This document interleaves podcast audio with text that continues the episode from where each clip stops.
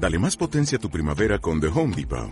Obtén una potencia similar a la de la gasolina para podar, recortar y soplar con el sistema OnePlus de 18 voltios de Ryobi desde solo 89 dólares. Potencia para podar un tercio de un acre con una carga. Potencia para recortar el césped que dura hasta dos horas. Y fuerza de soplado de 110 millas por hora.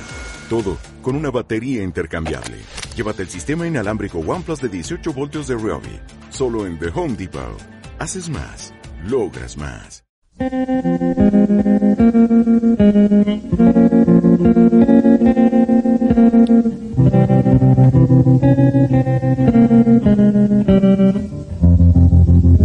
was five and he was six. We rode on horses made of sticks. He wore black. Bueno, bueno, bueno, pues lo prometido es deuda y más vale tarde que nunca. Por lo menos eso es lo que dicen, ¿no? Eso es lo que dicen y no era sin tiempo ya que hiciésemos el segundo podcast de mujeres moteras en el cine. Tres años después, porque han pasado tres años desde el primero. Qué bonita expresión, no era sin tiempo. No era sin tiempo. No era sin tiempo. bueno, lo importante es que, es que nunca es tarde si la dicha es buena. Eh, ¿Vas a estar haciendo refranes todo el episodio? No, porque aquello de un hombre refranero, hombre puñetero, así que no. ¿Pero no, vas no. a seguir, en serio? No, no, no, no, no, no, pero sería un reto interesante de todas maneras. Sería, pero, sería pero vamos, chulo, pero- me parece más interesante, muchísimo más útil que recapitulemos. Hacemos un previously on cinematógrafo, entonces. o- Hace tres años, el Hace tres cinematógrafo. años, eso es. Pues mira, ya que lo mencionas, vamos primero con las presentaciones. Somos Andra Martínez y Antonio San Juan y esto es Cinematógrafo. Y en el episodio de hoy vamos a hablar de películas con mujeres moteras. Otra vez. Music played and people sang. Just for me, the church bells rang.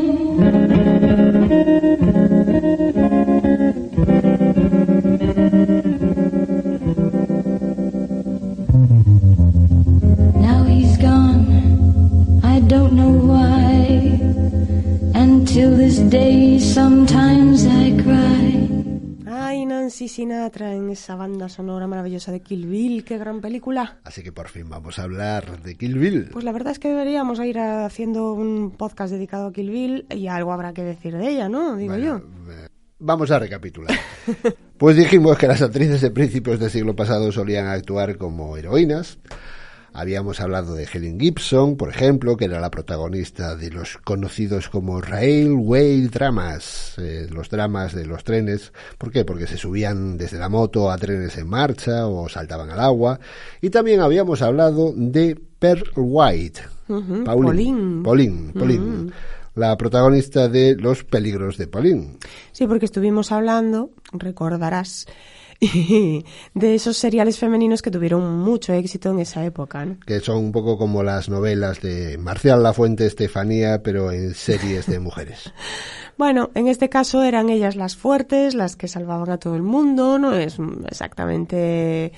Son sorprendentemente feministas para Sí. la época, por, por lo menos para la imagen que nosotros tenemos de- del feminismo de, en el siglo XXI. Pues a principios del siglo XX había películas donde había mujeres muy empoderadas, muy fuertes y que efectivamente eran las auténticas protagonistas y las auténticas heroínas, ¿no? El caso es que al final son mujeres que conducían con, con faldas, a veces también llevaban pantalones, pero eh, en definitiva en esa época siempre estábamos hablando de mujeres que van vestidas de calle. Y en el cine europeo esa imagen de mujer en moto vestida con ropa de calle se mantuvo en realidad hasta finales de los 50. Vale, mira, yo si no recuerdo mal, eh, creo que dejamos el podcast en que llegaban los 60, llegaban las pandillas y los cueros, los cueros pues tipo salvaje. tipo mm, Digamos, Marlon Brando. ¿no? y al final se contagiaron esos cueros a las protagonistas moteras femeninas unos años más tarde ¿no? Excepto por casos particulares del tipo vacaciones en Roma, porque ahí, por ejemplo, Audrey Hepburn iba en falda. Ahí sí que, bueno, no tendría mucho sentido el cuero y tampoco le pega porque es una princesa. Pero claro, también es que estamos hablando de principios de los 50. un par de años antes del estreno de, de De Salvaje, Salvaje. además. Mm. En los 60, con las bikers, eh, las mujeres ya definitivamente van en cueros. A veces incluso en cueros vivos. Esto lo dices, supongo que por Nacidos para Perder, ¿no? Que el otro Por día ejemplo, hablamos de ella, bueno, el otro día en uno de los podcasts. Por ejemplo, y, y también eh, por Vanishing Points, por ejemplo, también. Efectivamente. Es otra, ¿no? Vale, es cierto que en las biker movies aquí las mujeres aparecían pues solamente con- como paquetes, como cerdas, eran parte de juegos de pandillas, eh, acuérdate que estaban pues las mamas de los clubes, que eran las que se encargaban pues de la parte sexual de todos los moteros que pertenecían a ese club. O muchas veces había también que rescatarlas de todas las pandillas de malos nazis y violadores, porque los protagonistas masculinos, que fuesen en moto o no, muchas veces eh, tenían que rescatar a las chicas de esas pandillas de moteros.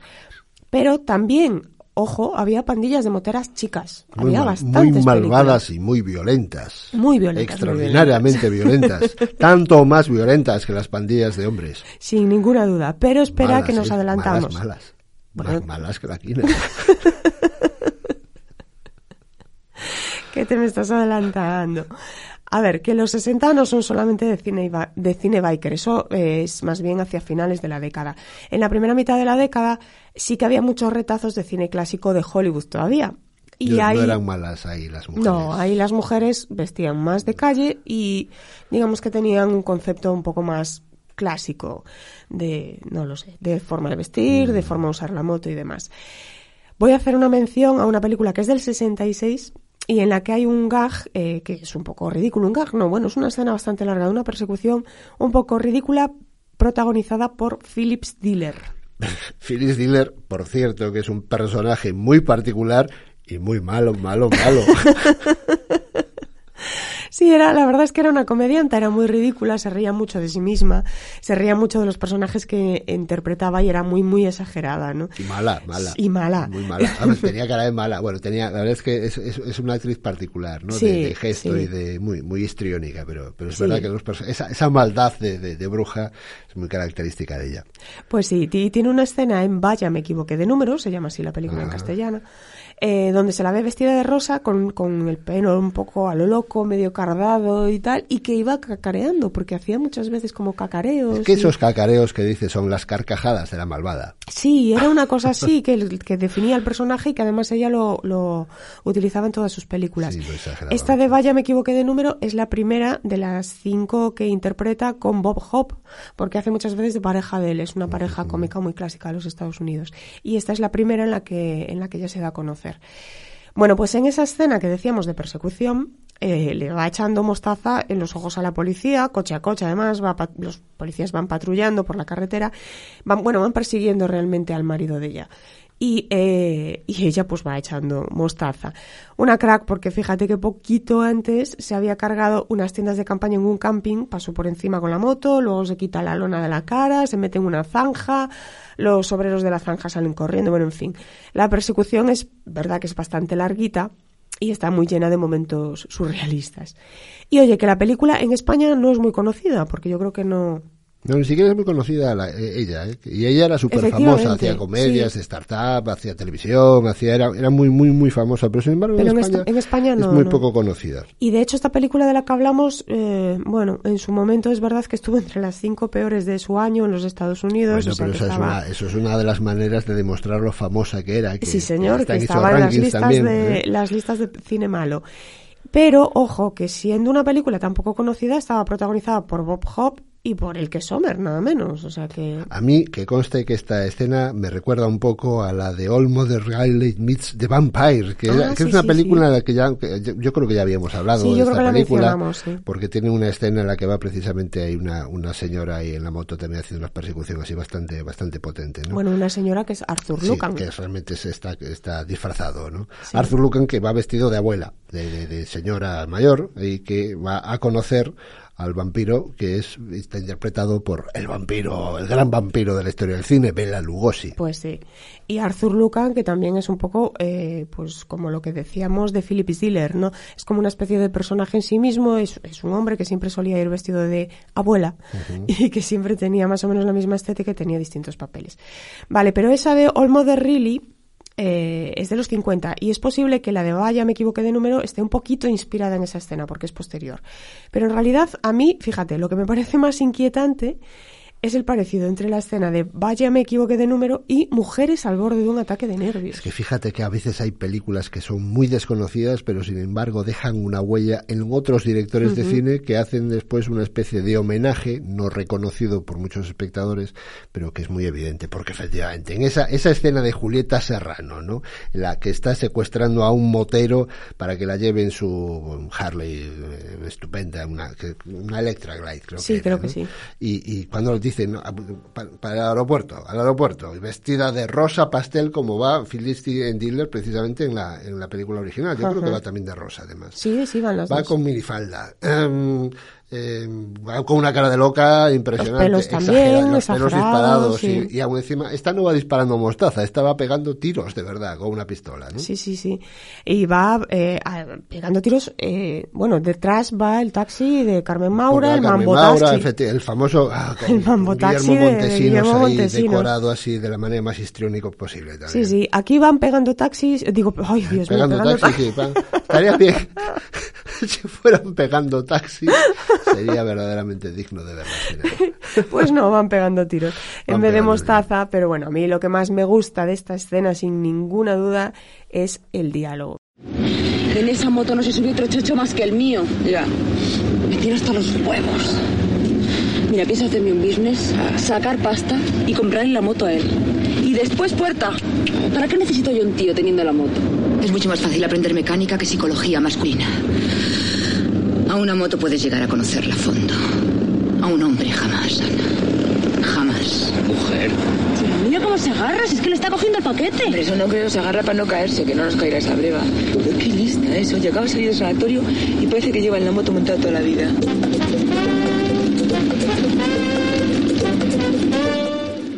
El gran Almodóvar. Sí, señor. Ah, por cierto, hablando de Almodóvar, yo me acabo de acordar ahora de Kika también, otra mujer motera. Claro que sí. Pero bueno, no- mira, nos hemos ido a los 80, ahora a los 90. Yo creo que ya no tenemos mucho orden ni concierto en esta lista de Qué va, películas. mujer, pero... si está todo yendo perfectamente hilado.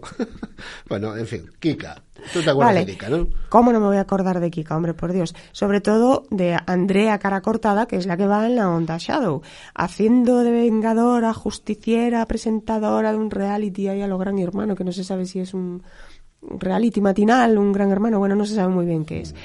Que por cierto, algunos diálogos vistos con los ojos de hoy, yo es que, bueno, en fin, espera, que te voy a poner un corte. Que la hayan violado no justifica que sea usted un aborde. Pero bueno, ¿esto es el colmo? Déjenos sola, señor policía. Usted le intimida. Aire. A mí también me dan un mal rollo estos maderos. Una pregunta más, no la molesto. ¿Cómo explica que haya sido usted la primera persona que ha visitado Polvazo después de su fuga? ¿Se conocían tal vez? ¿Cómo se comportó Paul durante la violación? ¿Amenazó con matarla? ¿Cuántas veces se corrió él? ¿Y usted llegó también al orgasmo? ¿Teme que esta experiencia marque su vida? ¿Qué opina de la ligereza con que algunos jueces conceden permisos a determinados presos? ¿Piensa que Uy, la famosa violación de Kika. ¿eh?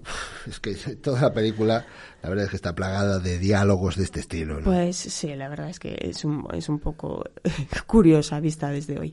Vale, voy a pegar un salto atrás en el tiempo y voy a hablar de otra película de los 60, de esas en las que las mujeres ya iban en pantaloncitos cortos o largos y faldas en Vespa por las carreteras de Sicilia.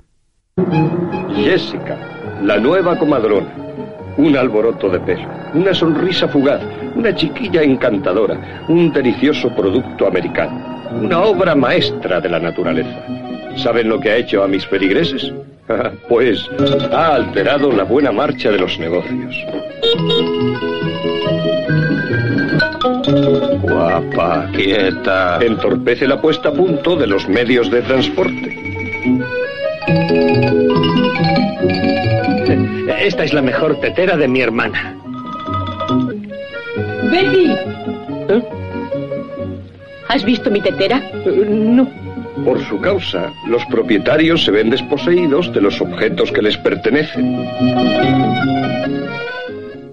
Esto de la tetera y, y además que se ve esa escena de un tipo amasando dos bolas de masa redondas. Redondas y eh, no sé si perfectamente tiene simétricas, significado sí. semiótico, idiomático, un juego de palabras. Amasando o acariciando incluso, Ah, diría yo.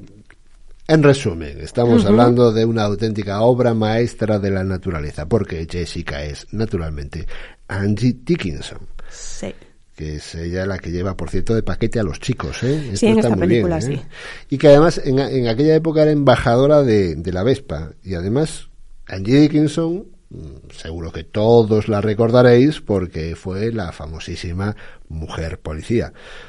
Es la serie que llevaba ese título, claro. Pues está bien que lo aclares porque los que no hemos nacido en los 60 Ya te estaba no- viendo la cara, ya te estaba viendo la cara. Sabía yo que iba a haber algún comentario al respecto. Lo dices, la verdad es que lo dices como si esa serie fuera súper vieja. A ver, es que lo es, es la primera serie dramática, o al menos eso es lo que dice la Wikipedia, que yo de la Wikipedia me fío lo Lo justito. justo, sí, lo justo. justito y sobre todo cuando hablamos de la primera, no sé qué, no sé cuánto. Bueno, pues seguramente no lo sea, pero dice que es la primera serie dramática protagonizada por una mujer. Bueno, de todas maneras, estamos hablando de una serie de los años 70. Bueno, los 60 y los 70 tampoco. Tú quieres decir que lejos, fueron ayer, fueron ayer. Tan lejos. Vamos a dejarlo. En cualquier caso, en esa serie, eh, ella no va en moto, en Jessica sí que va en moto. Eh, Jessica es del 62, está dirigida por Jane Negulesco y la protagoniza Maurice Chevalier, además de Angie Dickinson, claro, Y- Maurice y- Chevalier, que es y- el cura que está hablando. Y, y, y por Silvia Kostchina, Sí, también, efectivamente. que era una de las mujeres que, que quería echar a Jessica porque gustaba demasiado a sus maridos. Bueno, a ver, es que la película en sí misma es todo un ejemplo de sororidad. Y esto lo digo con sarcasmo. Pero bueno, es que estamos hablando de una comedia costumbrista italiana de los años 60 y ver a una americana viuda, matrona en pantalones o conduciendo una moto con falda, pues era todo un hito para la época, un símbolo de Y con rebeldía. el de- aspecto de Angie Dickinson. Eso es. Tampoco aquí. Eso es. En la Italia de esos años, pues por cierto, que bueno, estaba ya con un cierto desarro- desarrollismo y sí que es verdad que la industria de la moto empezaba a crecer a todo trapo. Sí, sí, ya era un boom, ya era un auténtico boom. Eh, déjame seguir otro poco en los años 60. eh, y déjame hablar de otra embajadora de la moto esencial de esos años. Una de mis actrices favoritas de la época. Anne Margaret. ya te veo venir. Oh, qué bonito. En The Swinger, seguro. ¿a que Hombre, sí? esa escena, esa escena de The Swinger que cualquier persona culta y con sensibilidad recordará. ¿La de la moto? Vale, No da igual. Vale, The Swinger del año 66 y hablando del swinging, del intercambio de parejas, o por lo menos, Ah. si no habla directamente del tema, hay un montón de malentendidos erótico-festivos que yo creo que tiran por ahí. Una película adelantada a su tiempo y, y adelantada al mayo del 69. That old black magic has me in spell. That old black magic that you weave so well. Those icy fingers up and around my spine. That same old witchcraft when your Mira, a mí siempre me alucinó que esta película pasase el famoso código Hayes. Que sí que es verdad que justo dejó de usarse al año siguiente. Estamos hablando de que en el año 67 ya el código ya no funcionaba. Hasta Pero treinta y tantos años, ¿no? Desde su creación. eh, sí.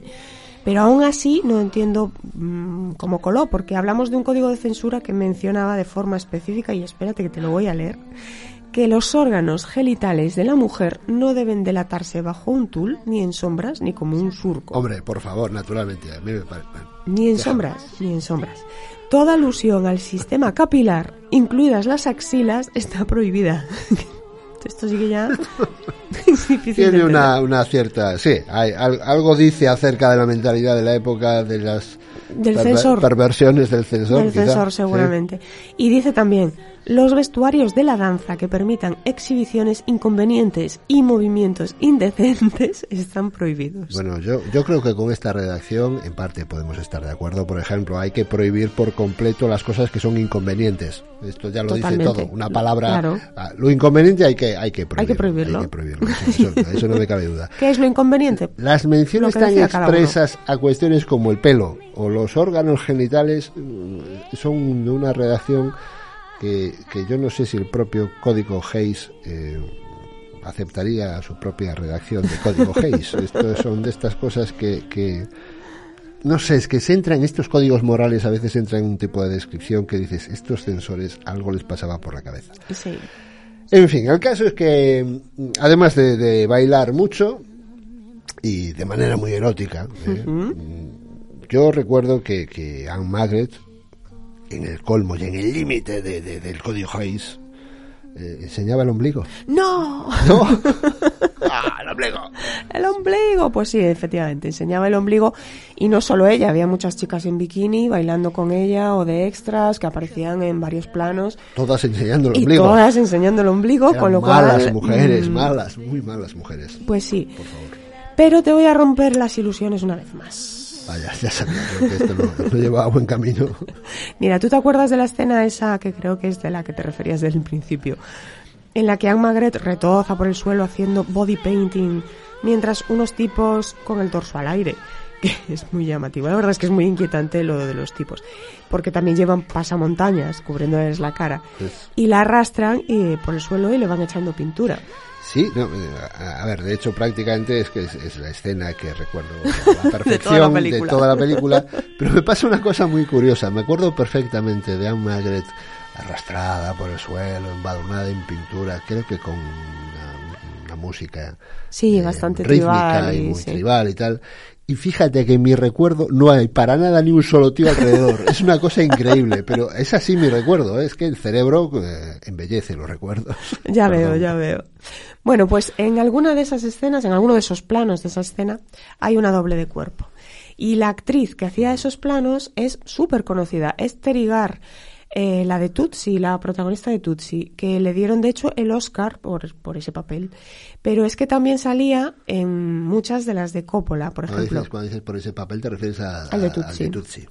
El de Tutsi, Sí, sí. porque yo fíjate que yo, esta mujer, mira que me, la- me- me lo comentaste eh, cuando estábamos preparando el podcast, pero yo no le ponía cara. A- Pues es muy a- a- conocida. y sin embargo, después, efectivamente, Sí. si, si la buscáis en internet y, y veis, efectivamente ha salido muchísimas películas y, y se reconoce, se reconoce. Sí, sí. Ha salido, ya te digo, en las de Coppola, por ejemplo, en Encuentros en la tercera fase, en Corazonada, en La conversación son tres peliculones y ella es, es- de hecho, de La Corazonada es la protagonista, en La conversación no, pero, pero vamos, que tiene papeles muy relevantes. También salió en El jovencito Frankenstein, que creo que todo el mundo la ha visto. Si no, pues quien no, que la vea, que está a tiempo. Y luego sale como bailarina, aunque es verdad que aquí solamente hace papel de extra, en casi todas las películas de Elvis Presley, porque es como empezó. Ella empezó de bailarina y empezó en esas películas de los años 50. Pero volviendo a The Swinger, aquí salía conduciendo, aquí ya estoy hablando de Anne Magrete, no de, no de Terry Garr. Eh, salía conduciendo en The Swinger una Triumph Tiger de 500 centímetros cúbicos, de eso sí, te acordarás. Sí, sí. La, la verdad es que además es- esa imagen es una imagen que se encuentra todavía con bastante facilidad por internet. Sí, sí. Pues ella al final acabó incluso como embajadora de la marca y protagonizó así bastantes spots de, de la marca eh, con su moto. Claro que también te digo que en esta película había una escena en la que una abuela o una señora mayor, que no me acuerdo ya qué relación tenía con la protagonista, ah, sí, creo que es la madre del, del protagonista masculino, eh, entra en comisaría con una scooter y a esa escena pues nadie le da ninguna importancia, porque es una señora Pues mayor en mira, una scooter. Mira, que, que, que, que antes te comentaba lo de Internet, eh, pero aún anda por Internet un, un especial televisivo del 68 en el que eh, a, a Margaret, no la abuela esa, que yo honestamente tampoco me acuerdo de ella, iba en una moto y, y se le unían a, a- a- se le unían a, a- a ella, A ¿no? ella una, una- una pandilla, sí, una pandilla de moteros bailarines. Y La primera parte eh, es- eh, era un vídeo de ella por unas carreteras como de costa y luego se pasaba una actuación en directo en, ya en el plató con las nueve motos. I'm gonna have a ball. I'm gonna do it all. I'm gonna ring the chime. Make the scene where all the lights are green. I want my hair to fly when I'm on my machine. I wanna make some noise. I'm gonna get my joys if there's a hill to climb. Big time. I'm gonna play it cool, just like an icicle. Pues esa escena es idéntica a cuando ella escapa de comisaría rodeada de moteros. Pero o sea, la- me refiero a la escena de ella corriendo por las eh, por los acantilados con la moto rodeada de, de los chicos que luego aparecen con bailando con ella. Pero es que no nos olvidemos ya te digo de que Anne Magret siempre fue una motera de pro y siempre fue muy conocida por eso y tuvo sus propias eh, motos sus Harleys hacía quedadas eh, y hacía escapadas con la moto muy a menudo. Para empezar, también salía en alguna de las películas de Elvis de las que hablábamos al principio, con, con Terry Garr, o sea que de hecho coincidieron varias veces. Y acuérdate de esa escena eh, de Viva Las Vegas, en la que ella va subida bastante rato al asiento de su Honda C100, Viva Las haciendo equilibrios, cantando esa... No sé si exactamente esa canción, no creo que otra. exactamente, pero es verdad. Es verdad, me acuerdo de la escena. Ahí, entiendo que las mm, cabriolas, vamos, las cabriolas, los equilibrios que va haciendo encima de la moto sería porque la moto iba enganchada a un camión. Hombre, me imagino que sí, porque la moto la verdad es que va acelerando Hombre, sola. ella, ella pilotaba bien, pero tanto Sí, como para tanto, tanto como para no- dejar no. que la moto pueda ir sola mucho rato, pues creo que no. Está estupenda también, por cierto, en Il Profeta, la de Dino Risi, la del 68. Es un verdadero icono motero, Anne Magret, de, Sí, de- de la época. En, en esta peli, por ejemplo, va conduciendo la moto eh, con, con un jersey. Sí, Esto es un detalle. Sí. Las botas de tacón, altas. sí. Y no lleva pantalones. Es un icono, es un icono, es un icono. Esta vez, en esta película, la moto es una moto Gucci. Claro, porque ya estamos en Italia. Claro. Ah, bueno, la Triumph. Sí, Sí, claro. pero, bueno, no, pero sí. ya no es una Triumph, es una moto Sí, Gucci. sí, sí, vale, sí, es sí. una anécdota, no, no tiene mayor importancia, pero... Sí, sí. Pues Bueno. va en la moto Guzzi para ir al fotomatón, como necesita mil liras, ya no me acuerdo para qué, pero bueno, necesita mil liras y entonces en el fotomatón se saca mm, el jersey, se hace una foto de sus pechos y se las vende al primer hombre que se la pasa por allí y se las enseña, no me refiero a las fotos ni a los pechos, se lo vende por mil liras. Es un galarde de recursos. Una Sí, chica señor. que está en ruta y que Sí, necesita señor. pasta, pues hay un fotomatón y saca pasta rápidamente. Precursora de redes sociales, al fin y En- al en cabo, pues, definitiva- te haces un selfie y lo vendes. A a ver, Anne Magret la verdad es que era, eh, era la provocación en persona, era, era una Sí. estética entre el pelo, la forma de vestir, la forma de moverse, era, era una estética muy provocadora. Pero lo cierto es que la primera vez que aparece en la película, en esa película, va en una Harley, ¿eh? No, Sí, no sí en que es una, verdad. no en una Gucci, pero es la que se la roba el tipo al que lleva y entonces lo, que lo lleva de paquete porque Sí, no se cuando Es se una caen, escena sí. así como... Y al final, lo interesante es que hay un amigo en la película que le regala la, la Gucci. Esto es interesante. Es interesantísimo. Amigos Yo quisiera amigos así. Ah, está, está- está muy bien, está muy bien. Bueno, la cosa es que se le nota que además de buenos amigos tiene mucho, eh, no sé, mucho buen hacer con la moto que le gusta y que se le da bien. Y quitando por esa historia de ir sin pantalones, en general la verdad es que va muy normal. Que va sin cueros, quiero decir. Ah, vale. No lo digo yo por aquello de ir normal solo con un jersey y con botas altas. Sí, Bueno, sí. está. A ver, hay vestidos que son un jersey. Creo que esa era la idea, pero tampoco me parece muy la razonable en para fin, ir en en fin. moto. Bueno, no. normal, normal, no sé yo si es la... No. Pero... ah, va- Vamos a continuar. Tú Sí. Sí, sí. vamos. Bueno, pues eso, que cuando se escapa, en cambio, de la comisaría de The Swinger, lleva una chaqueta verde de cuero. Pero es verdad que aunque sea un poquito diferente de lo habitual, y en este caso el cuero va pintado de verde, eh, bueno, dentro de lo que cabe es normal, ¿no? De, de todas maneras, fíjate, esa- con esa chupa de cuero verde, yo creo que es precisamente una de las fotografías más frecuentes. De, Sí, es como de- suele salir más. Internet. Muchas veces esas fotos son en blanco y negro, pero es verdad que es una es una imagen muy concreta de Margaret en moto con esa con esa chupa verde. Es que es muy, icono- muy Bueno, icónica. Eh, La verdad es que el color no es precisamente muy motero, ¿no? No, no, no, porque mira, en esos años ya había muchas comedias juveniles que precisamente a estas pandillas de motos, de rockers, eh, que ya se llevaban unos años viendo en el cine, desde, desde como mínimo desde Salvaje, incluso unos poquitos años antes también había muchas pandillas así, pero ya empezaban a estar como desfasados, anticuados, ¿no? Ya había como demasiado cine así y había muchas películas que ridiculizaban eso, como por ejemplo las que son de la Beach Party Saga, que acuérdate que Sí, hablamos las de hace- mencionábamos y hace tal. unos episodios, sí. Sí, y se reían de este tipo de pandillas. Lo que pasa es que aquí las chicas que, que bueno, las chicas que aparecían en estas películas normalmente iban o bien de bikini, o sea, bien de bikini o bien de paquete. Así O- o que, las dos cosas, de- o las dos de- cosas, de de, paquete paquete y de, bikini. bikini. Sí, y, Así bueno. que no, no las vamos a contar aquí como, No las vamos a contar. como mujeres especialmente moteras. No. Bueno, pues no hemos mencionado que nos falta otra de las grandes películas moteras de esa época. ¿eh? Eh, en realidad podríamos hacer casi un podcast, un capítulo específico de Anne Margaret, Ah, porque estoy hablando, estoy hablando nada más y nada menos de una de las pelis más moteras del momento, sí, sí, sí, Company.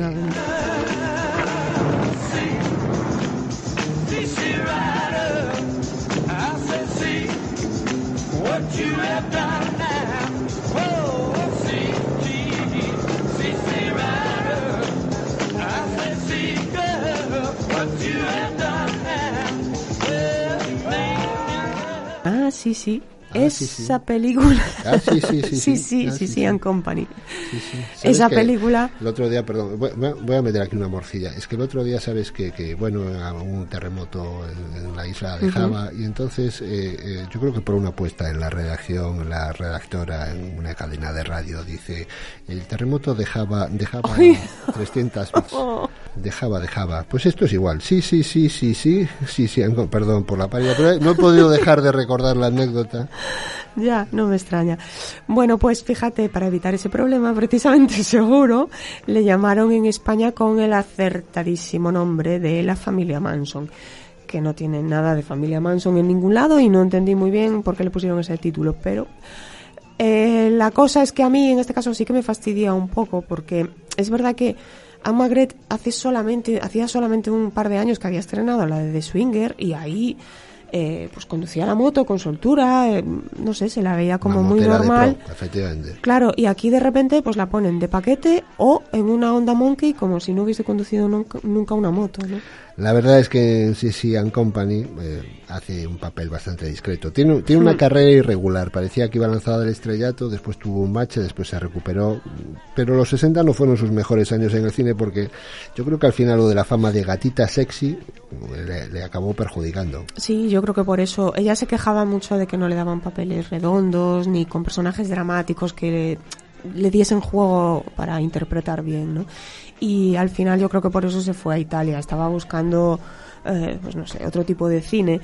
Di tú que al final allí acabó trabajando con Dino Risi, que es verdad que tenía un cierto prestigio, pero bueno, tampo- también es verdad que el papel este que hace en El Profeta no tiene una gran carga dramática o interpretativa, que digamos, ni el personaje es demasiado redondo. Al final, en el fondo, está haciendo casi el mismo papel que hacían de Swinger. En el fondo, sí. Hmm. Eh, al final se recuperó de esta mala racha porque acabó haciendo más de 80 películas y, y- y- y, ojo, también más de 50 bandas sonoras, porque no hay que olvidarse que Anne Magret además era cantante y bailarina y las dos cosas las hacía muy bien.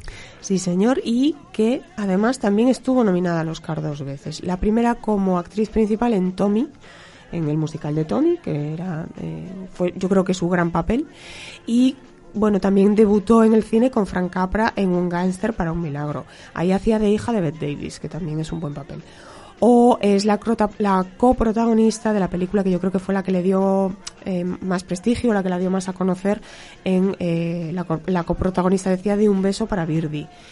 También trabajó con Jane Nebulesco o con Norman Jewison en El Rey del Juego, que es donde la nominaron a ese segundo papel, o sea, esa segunda vez eh, al Oscar Oscars. por... Esta era de Steve McQueen. Sí, A todo esto, Anne Margaret era, era sueca, danesa, Sí, sí, tenía- era, era un origen en- sí, nórdico. ¿no? tenía un No- no origen era- nórdico. Pero bueno, era muy, muy, muy americana al final en la estética, ¿no? Por cierto, que no lo hemos dicho, pero Sissy and Company volvió al candelero en 2019 gracias a Tarantino, al que parece que, por cierto, le gustan bastante las biker movies. Claro, y eso lo dirás por la pobrecita Uma Thurman a la que hemos dejado colgada ahí desde el principio de este podcast y no hemos hablado de ella.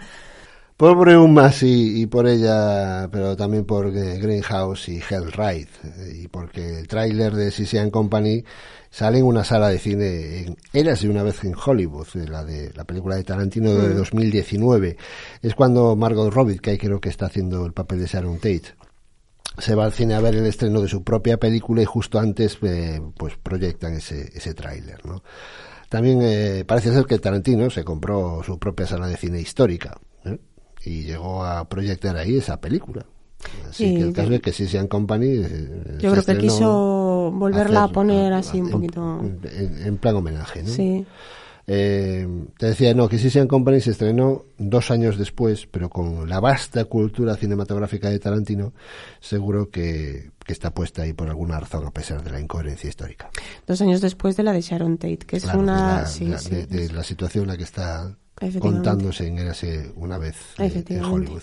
Pues no sé, lo habrá puesto ahí supongo que o por las motos o por Anne Magret o muy probablemente, sospecho yo, no lo sé, por Joe Man- Namath, que es, eh, no lo hemos dicho, eh, el protagonista de Sissy and Company y también un jugador de fútbol americano, uno de los mejor considerados a nivel deportivo, con fama además de tipo guapo, exitoso, deportista, etcétera, etcétera, que, bueno, le acabaron dando bastantes papeles en cine y en televisión y acabó siendo conocido como Broadway Joe Namath. Mm, Por lo que sé, creo que aún es bastante apreciado en los Estados Unidos porque sigue con vida. Y eso que hace poco, al final tuvo que admitir en televisión que dejó el alcohol un día que se vio a sí mismo en un directo en la televisión nacional diciéndole a una periodista algo así como, guapa, quiero darte un beso. Anda, un precursor, un precursor de ese tipo un de precursor, sí, sí, porque luego le fueron imitando varios, me parece a mí. Oye, no lo hemos dicho, pero al final recomendaremos Sisian Company, ¿no? Pues hombre, sí, sí, es una biker exploitation, es un culebrón romántico, tiene algún amago de violación, se ríe un poco de los hippies, tiene carreras de motos, filmadas, algunas filmadas para la película y otras ya son direct track reales y luego tiene, es verdad, una banda sonora decente porque está entre otros, eh, está entre, eh, pues eso, la hace Anne Magret. Pero a pesar de todo eso y de la propia Margaret, yo no sé si diría que es buena. Por cierto, que el final es tal cual una parodia de esa última escena de Easy Rider, de la que, bueno, Sí, bueno, yo no sé si es ya una parodia o un calco porque ya no me quedó muy claro si era para reírse o si era la idea, si la idea era la misma, esta del hippie que bueno, Ah, sí, va, sí. va, va, me callo para no para no hacer spoiler, pero bueno, tal cual, ¿no? Sí, y no es la única mención a la película, porque incluso uno de los personajes llama a Sisi, le llama Easy Rider, eh, supongo que en mención a la película. El caso es que ya nace en un momento en el que había montones de bikers flicks, ya eran muy frecuentes, ya había pues películas eh, a patadas de pandillas de moteros, y esta es una más del lote. Así que si te gusta ese cine, pues muy bien, y si no, pues no la veas mejor. Bueno, pues eres bastante clara. Yo creo que sí. Yo creo que sí. Para ver las motos está bien, eso sí, ¿eh? Harley y Kawas es lo que más hay. También hay alguna Yamaha. Y luego, pues está esa Honda Monkey que comentábamos antes, que también. Lo de la banda sonora, que lo mencionaste de pasada, la verdad es que está, está fenomenal, porque, bueno, el grupo se llama precisamente Sisian Company y, y la canta, y cantan Margaret en la película, ¿no? O sea, que está muy bien, muy bien esa banda sonora. Pues mira, llevamos ya un rato y no hemos mencionado las biker movies de mujeres que decíamos al principio. Pero si quieres podemos hacer un resumen rápido o dejamos el resumen rápido, no lo sé. Va, va, a tener que ser muy rápido, me da la sensación, pero eh, estaría bien, por ejemplo, recordar a Mónica Vitti y a Claudia Cardinale en Cita al final del camino. Me parece bien porque efectivamente ya me olvidaba yo de esto y, y eso que hemos hablado de Dino Risi antes, pero ahora me he acordado también, por ejemplo, de erótica exótica psicopática. No vamos a acabar en la vida. No, no, no, no, no vamos a liarme. A ver, cita al final del camino es, es, es en la que Mónica Vitti y Claudia Cardinale se conocen cuando eh, Mónica Vitti llega con la moto a dejar su ropa en una lavandería Sí. y la Cardinale ve a la Vitti y decide que va a irse con ella y dejar a su marido. ¿vale? Se van en la moto. Sí, que suena así un poquito a rollo sentimental, pero no tiene nada que ver- con eso. Es más bien un Telma y Luis, yo creo que sin violencia ma- matrimonial por medio, pero es un Telma y Luis con moto. Lo que pasa es que lo de la moto, eh, bueno, como al principio casi se caen con ella, ya no la vuelven a arreglar, pues también queda un poco frustrante. ahí. Sí, estas pelis de moto que al final te venden la moto y en mitad de la película desaparece, no me gusta nada, pero bueno. Ya. Esta peli, esta peli es de Carlo Di Palm, de Parma, perdón, y de 1975. Sí, pero antes de esa se estrenó otra, eh, también protagonizada por Mónica Vitti, bueno, protagonizada alguna de las escenas, eh, que se llamaba Erótica Exótica Psicopática en el 71. Y esa sí es de Dino Risi. O como se llamó en Italia, porque eh, Erótica Exótica Psicopática se llamó en España. En Italia es Noidone siamo fate così, o algo así.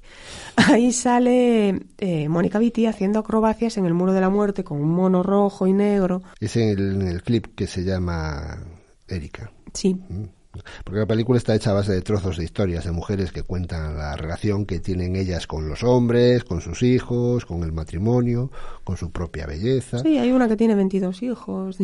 sí, son cosas curiosas. Podría parecer un tema un poco sesudo, pero al final la estética que se usó en el cartel es el de Mónica Vitti Vitti en cuero y con botas altas apoyada en su moto. Ya está. Sí, señor, enseñando cacha en una BMW R51 amarilla.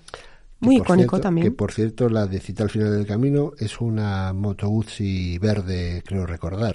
Muy bonita Mm, también. ya no, me ¿no? acuerdo si verde o azul, pero sí. O azul, no recuerdo ahora, pero también es una moto bastante espectacular, Sí. con una, una línea muy, muy del Muy momento y muy, muy llamativa. Eh, eh, vale, resumiendo, eh, al final no hemos hablado de Kill Bill, Pues no. ni de las mujeres moteras en Pues pandilla tampoco. de los años 60, eh, pues sí que estamos bien.